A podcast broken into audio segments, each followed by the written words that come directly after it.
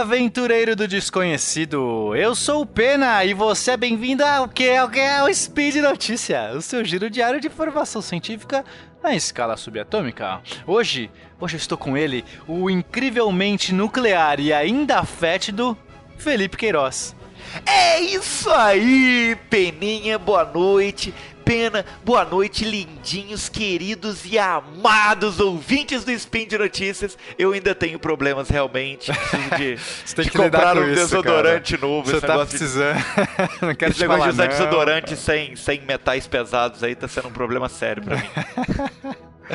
Mas, Peninha, hoje, no dia 22 Faian, nós vamos falar das novas novidades do mundo da ciência, indo do macro ao micro. Que são elas? Vacas podem estar peidando em Marte neste exato momento. Aprenda a lidar com a pressão do dia a dia com o Mestre Proton. Speed Notícias.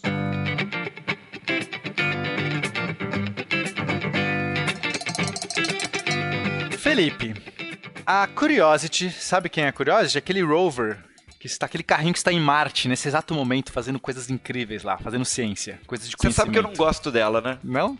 Por quê? Não, porque eu sou um defensor dos animais, não sei se você sabe disso. Que- que não entendi. Ué, todo mundo sabe que a Curiosity matou o gato. Não- ok, mas ela está tentando se redimir fazendo experimentos científicos. E o que ela acabou de descobrir, que saiu na verdade na, num estudo publicado na Science recentemente, é que ela encontrou, confirmou a existência de moléculas orgânicas, em especial metano, presente em rochas de 3,5 bilhões de anos. Não posso crer, Peninha. Você está me dizendo que nós temos metano em Marte. Temos metano em Marte! Olha aí! E aí você vai mandar um, um robô assassino de animais justamente atrás das vaquinhas que estão causando esse monte de metano em Marte, é isso mesmo? É, não, a- a- o robô achou metano. né? Talvez a próxima missão a gente possa mandar aí atrás das vacas.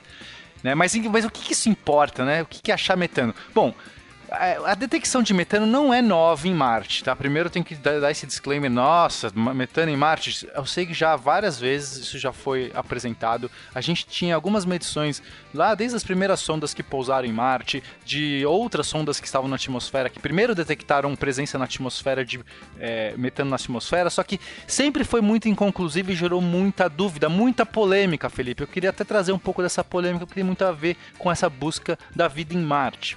Então, a pri- primeiro a gente fazia uma espectroscopia da atmosfera de Marte, parecia às vezes que tinha metano, às vezes que não. Aí o pessoal fala assim: nossa, isso aqui tá meio estranho, deve ter sido erro de leitura, não é, é inconclusivo, não podemos dizer nada. Depois a gente teve os, os landers Viking que pousaram lá em, em Marte, fizeram um teste, pegaram um pouquinho da rocha de Marte, colocaram ali um pouquinho de ácido específico para dar uma dissolvida, e não sei o que, fizeram uma espectroscopia de massa e saiu metano. Apareceu metano. Nossa, metano, que legal. É... Nossa, metano, que legal. Metano que legal. Só que é, um outro teste que esses mesmos lenders fizeram é, não conseguiram reproduzir o metano, porque nesses outros tinha que esquentar em altas temperaturas para ver se esse metano se liberava dessas rochas, só que não liberava o metano. E aí o pessoal falou assim: eita caramba, um teste fala que tem metano, outros fala que não tem metano. E ficou esse dilema de novo. E aquela coisa, droga, mas tem ou não tem vida é, material orgânico em Marte? Depois eh, existe uma explicação, porque o solo de Marte tem perclorato. O perclorato, ele, embora seja meio inerte em temperaturas baixas, quando você esquenta o perclorato, ele é altamente reagente com metano e poderia estar, na verdade, eh, abafando os resultados da presença de metano em Marte. Então poderia ser que aqueles testes que esquentou e não mostrou nada, o perclorato foi lá e dissolveu tudo, acabou com o metano e a gente não viu. Então, Você tá me dizendo então que o perclorato ele tava se metando nas medições da... Exatamente, cara. Ele estava se metendo em tudo. É, mas aí depois a gente é, ficou essa coisa muito inconclusiva e a Curiosity agora a gente conseguiu ter uma medição mais qualificada. Então, de fato, a gente tem uma certeza aí. Agora acho que as dúvidas estão muito mais baixas de que presença de metano está ali, e além de outras moléculas é, orgânicas mais complexas que também foram encontradas, presentes nessa rocha de Marte. Aí, a gente te, tinha alguns indícios de que esse metano poderia ser sazonal, do tipo, às vezes a, a, a, a, gente tinha muita liberação de metano, às vezes pouca liberação de metano e ninguém entendia direito. E, e agora é, graças a esse estudo que está saindo, a gente tem algumas pistas de por que, que esse metano pode estar sazonal, Felipe. E é isso que eu quero contar para você. Sim. Ah. Talvez porque no, no, inverno as vacas comem mais feijão, alguma coisa assim ou não? Pode ser. Tem nada a ver. Pode ser. A dieta, né? Marte a gente não tem muita é. grama, não é mesmo? Ela tem que lidar com outras coisas. Mas enfim, o que, que acontece? É, a gente tem dois tipos de processo que a gente conhece que pode liberar metano. A gente tem processos químicos que não são biológicos. É, um deles é um processo chamado serpentinização, que é um jeito que você mistura uma rocha de olivina é, com água, e isso dá hidrogênio, depois você mistura com monóxido de carbono e você gera metano. Olha que legal, metano aparece de um processo de vulcanismos, tá? Isso, isso acontece principalmente nessas é, próximos de vulcanismo, Marte teve vulcões e tudo mais.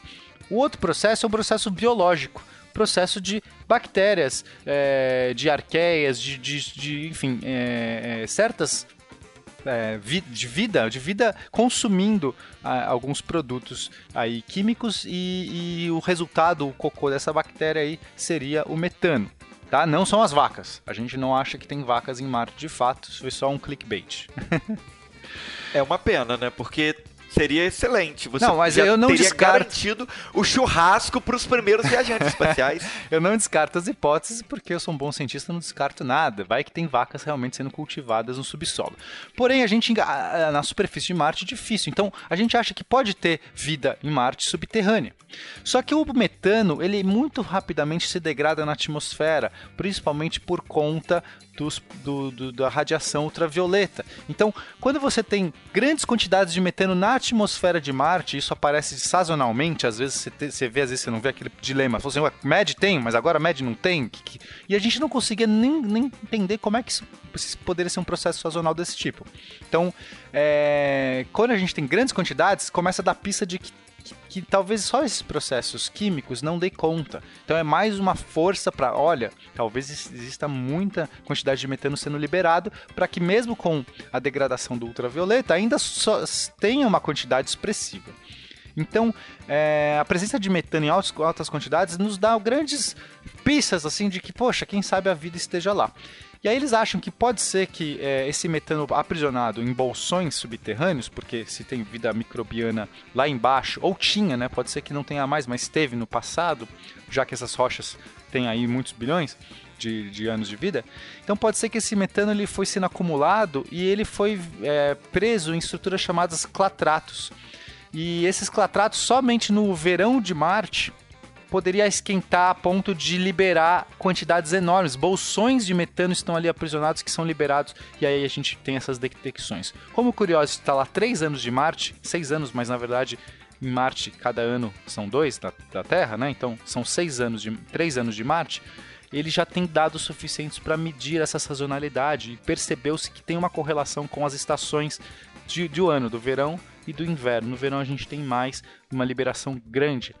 E eu estou super empolgado com essa notícia porque a gente tem muito metano aprisionado embaixo de Marte, talvez nessas estruturas de clatratos, e eu acho que foi a vida, as bactérias, os micróbios ou as vacas estão ali produzindo tudo isso. É isso. Olha que lindeza, gente. Olha que beleza, olha que alegria, olha que felicidade, Peninha. Você imagina bem que tenha talvez bactérias aliens lá esperando para serem é, conhecidas e colonizadas por nós terráqueos. Olha aliens não. Talvez nós sejamos os aliens e as bactérias. Aquelas bactérias são as originais. É isso que eu acho. Ah, sensacional. Eu sou desse time. Eu acho que a vida veio pra Terra, cara. Eu acho que a vida começou. Não sei se começou, mas antes, estava antes em Marte. Por que, que eu acho isso? Porque Marte tinha condições é, favoráveis à vida antes da, da Terra. Quando a Terra ainda tava um monte de explosões e coisas e se formando e altas radiações e tudo mais, Marte já estava um clima mais agradável para a vida. Eu sou desse time. Tô falando aqui. Aí a gente, como a gente tem muitos meteoros que caem aqui na Terra vindo de Marte, a chance de ter se contaminado aqui com a vida É, eu acho que é grande. Eu... Pronto, falei. Sou polêmico é, mesmo. Hashtag Marte fez primeiro, é isso mesmo, né? Exatamente. Nós somos alienígenas. Quando a gente chegar lá, talvez eles falem assim: olha aí, vocês são os alienígenas, vocês são os, os, os nossos filhos, né? Não seria legal? Mas, Peninha, se nós viemos de Marte, será que quando nós conhecermos a vida em Marte, a vida em Marte vai se parecer com a gente? Ah, eu não sei. Se for uma vida baseada no DNA, eu acho que tem que ser uma chance. Do jeito. Quer dizer, não só por ser DNA. Pode ser que, que DNA seja uma estrutura incrível em todos os lugares, mas, mas tem a mesma codificação genética, né? É, os mesmos tipos de genes e tudo mais. Aí, cara, é, as chances são enormes que a gente seja parente mesmo. É tudo parente do mesmo. farinha do mesmo saco. Que delícia, Peninha, que delícia. Ó, ficamos muito animados aí para as próximas descobertas da Curiosity, que deixa todos nós aqui muito curiosos, né? Cara, as melhores explorações vão ser agora, as próximas, porque com esses dados eles vão poder mandar outras expedições, já tem algumas aí é, é, agendadas, mas talvez eles façam agora uma reavaliação, quais os instrumentos que eles têm que ter para realmente ter, tirar essa, essa, essa dúvida sobre se é um processo orgânico que está causando esse metano, se é um processo abiológico, enfim, acho que o próximo passo é saber certinho como é que esse metano aparece lá, se forma. Sensacional, Peninha. E aí, vamos virar para nossa próxima notícia? É, a próxima é agora. Peninha, e preste atenção nessa loucura. Diga. Você, você Peninha, fala pra mim, você Eu. tem uma vida muito corrida, você trabalha muito, você tá sempre o tempo todo aí, tendo que administrar situações. Muitos projetos. Você lida, você lida com muita pressão no seu dia a dia, ah, é verdade? direto. Pressão demais pressão demais, né? e você, querido ouvinte, também Só de gravar, olha só, gravar SciCast é muita pressão, cara. É muita é responsabilidade. Verdade. Passar conhecimento é aí pra, pra esses lá, nossos queridos... milhares por que não dizer milhões de, milhões de fãs, de fãs aí, por né? aí, cara? É muita responsabilidade. Absorvendo esse conhecimento que emana de vossa pessoa, né? Você que tá pois é, dizendo. é, Peninha, mas você sabe quem que lida com mais pressão do que você e qualquer um dos nossos ouvintes? É, quem? Ele mesmo. O Ele, Proton. O, o Proton? o Proton, Peninha, olha que loucura. Caramba, hein? Quem diria?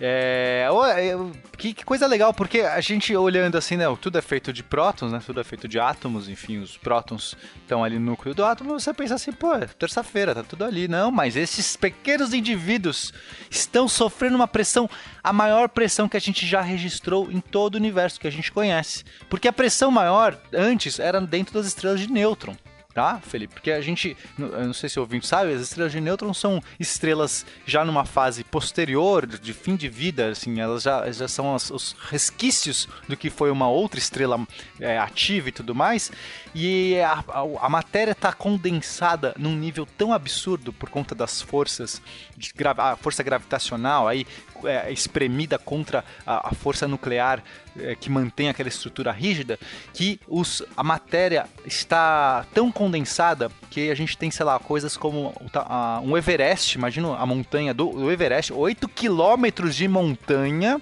estão comprimidos numa um volume no tamanho de uma colher de chá. É, imagina essa pressão, Felipe. Só tenho algo a dizer sobre esse exemplo que você deu. Que? Que pressão é essa? Pois é, Peri, mas você acha que uma estrela de nêutrons tem muita pressão? Eu achava Eu... que sim. pois é, os, esses pesquisadores aí que publicaram um artigo na Nature em maio agora descobriram que a, o próton ele tem uma pressão de 10 vezes a pressão de uma estrela de nêutrons. Uau! Só que você não faz ideia do quanto é isso, Peninha. Na verdade, você faz. Quando isso, quanto tá isso em Gol Mil? Mas no... Pro nosso ouvinte, não vamos usar o Gol Mil como unidade de medida, mas vamos usar a unidade de medida do nosso dia a dia. Certo. Que tal a pressão atmosférica da Terra? Ah, essa eu sei bem o que é. Não é? Uhum. Então, você que está aí sentindo a, sua pressão, a pressão atmosférica sobre você, talvez um pouquinho mais, um pouquinho menos, se você está perto do mar ou não, você saiba que o próton ele aguenta uma pressão de um milhão de trilhões de trilhões de vezes a pressão da Terra. Uau, eu não consigo imaginar. Esse número não me ajudou, cara. Número... Eu acho que era mais fácil em Everest, Monte Everest em colheres de chá, cara. Eu não sei. é Aí muito são zero. 10 montes, são 10 montes Everestes em uma colher de chá. Boa. Aí sim. Porque Melhor é muito assim. zero, cara. Assim, é um número tão inimaginável, mas isso que é muito interessante, porque a gente né, acha que ali o núcleo tá bonitinho comportado, e não. Essas pressões são enormes, porque a gente tem ali é, é, a força forte, tá? O próton, na verdade, ele é feito de quarks, que são subpartículas, né? Partículas subatômicas. A gente vai falar um pouco mais sobre isso num cast sobre partículas. Olha aí, Felipe. Não já seria- está chegando, né? Não seria Achei- bom um cast de partículas? De física A gente já pediu a hashtag partícula já, não foi? já, e a gente tá Ah. produzindo aqui.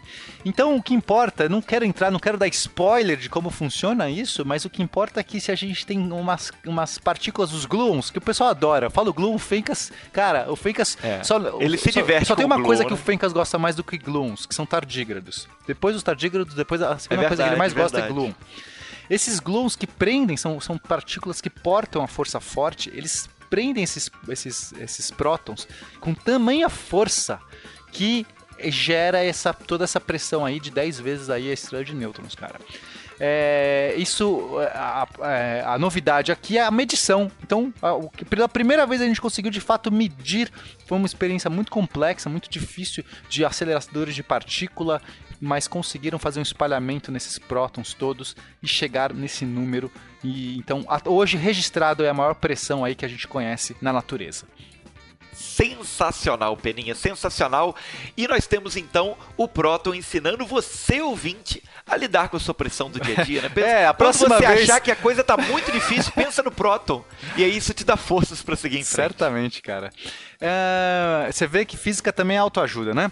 Não é? Então, meus amigos, meus ouvintes, meus queridos, meus fãs, por que não?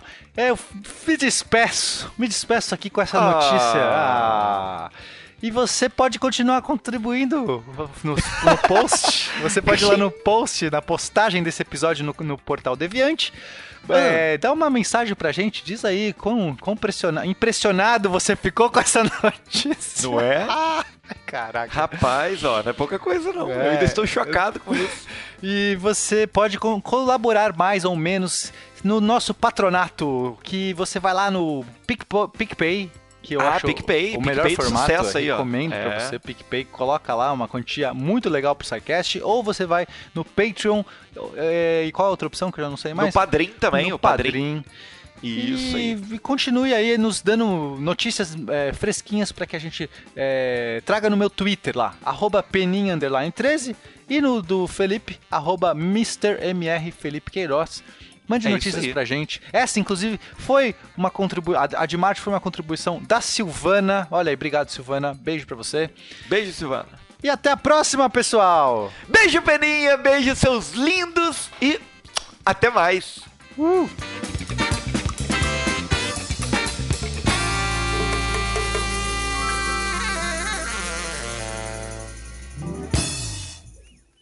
Se 2018 sai cash, ai meu Deus, eu não aguento mais ouvir falar disso. Link no post, responda e eu paro de falar. Edição por Felipe Reis.